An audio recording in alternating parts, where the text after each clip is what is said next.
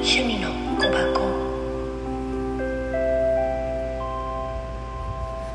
い、おはようございます。本日のカードたちはラブカード、ラブオラクルカードから自由、カエルカードから恵みになるけど、風船につながってね飛んでる女性のカード、鳥たちと一緒に飛んでる自由。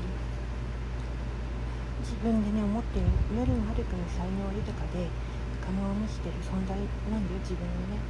気づいてないかもしれないけど本当はあなたには想像するよりも多くの選択肢がある。何者にもあなたの心の自由を奪い行動を制限することはできない。限界を作って縛りつけてるのは実はあなた自身。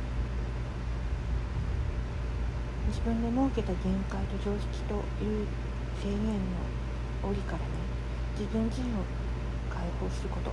あなた本来の力を取り戻してほしいと伝えて自分に課しているルールがあなたを束縛して自由を奪ってないか。妥当性を見直すこと。周囲に本当のあなたの姿を見せていないか。どうすればそれを表現できるかを考えること。そして恵み。人生は必要なことしか起こらない。考え方一つでピンチをチャンスに変えること。知っているあなたは知恵は海より深い。大いなるものの導きで物事を起きていることを意味するんだよ。恵みって。ここでは何を体験しても肯定的であり続けることが大切。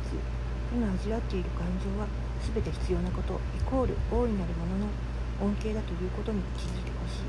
トンネルの向こうには素晴らしい光が。待ってるから。